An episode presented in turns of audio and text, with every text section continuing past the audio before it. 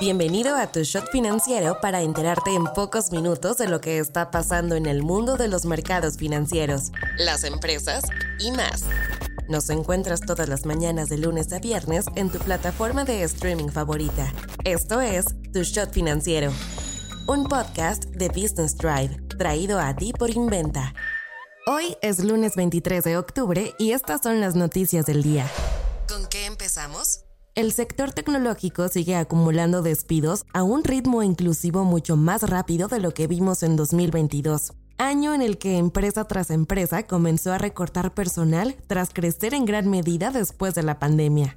Según Layoffs FYI, un sitio que ha estado rastreando los despidos tecnológicos desde los tiempos de COVID-19, 1.061 empresas alrededor del mundo despidieron un total de 164.769 personas durante 2022. En cambio, en lo que va de este año, 1.074 compañías ya han recortado 245.420 puestos. Retail, consumidores, hardware y cuidado de la salud son los cuatro sectores que han visto la mayor cantidad de despidos. Si nos enfocamos a los recortes dentro de compañías mexicanas, tenemos el caso de la empresa de logística Nowports, que despidió al 15% de su plantilla en marzo, mientras que la firma de comercio electrónico Merama lo hizo con el 10% de sus empleados en junio. La tendencia en el año iba a la baja, pues en enero se reportaron más de 89 mil empleos perdidos y en agosto solamente fueron 9.500. Sin embargo, este mes se romperá la tendencia porque Nokia anunció un recorte masivo de 14 mil trabajadores en todo el mundo y LinkedIn uno más de 600.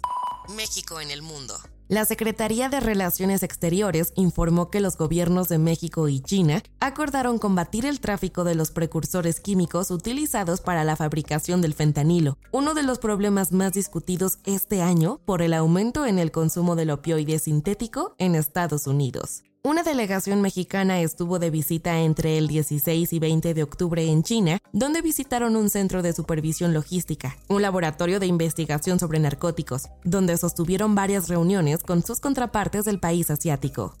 ¿Qué tanto ha crecido el problema del fentanilo? Desde que apareció en el mercado en 2013, la droga se ha convertido en la categoría de opioides más letal en los Estados Unidos, según datos de los Centros de Control y Prevención de Enfermedades del país. De las 47.000 muertes reportadas como una sobredosis de opioides en 2017 en los Estados Unidos, 28.000 se debieron a opioides sintéticos, en gran medida gracias al aumento en el abuso de fentanilo. No te vayas sin saber estas. La Cámara de Diputados aprobó la Ley de Ingresos de la Federación 2024. Entre las modificaciones que incluye está la reducción de la carga fiscal para Pemex, pues el pago del derecho de utilidad compartida bajará del 40 al 30% para el próximo año.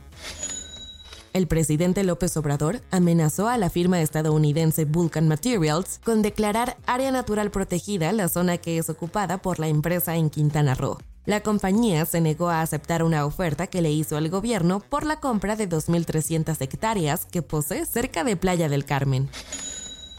El Departamento del Tesoro estadounidense publicó que su déficit del año fiscal que terminó el 30 de septiembre fue de 1.69 billones de dólares, un enorme salto del 23% con relación al año anterior.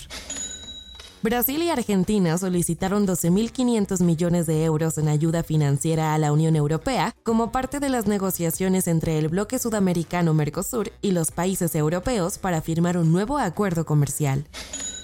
Los históricos periódicos británicos The Telegraph y The Spectator iniciaron su proceso de venta formal. Según Sky News, el grupo podría obtener hasta 600 millones de libras con la venta, el equivalente a 726 millones de dólares. Soy Daniela Anguiano y esto fue Tu Shot Financiero. Nos escuchamos mañana. Tu Shot Financiero es una producción de Business Drive. El guion está a cargo de Nino Pérez y la producción de Daniel Bri López.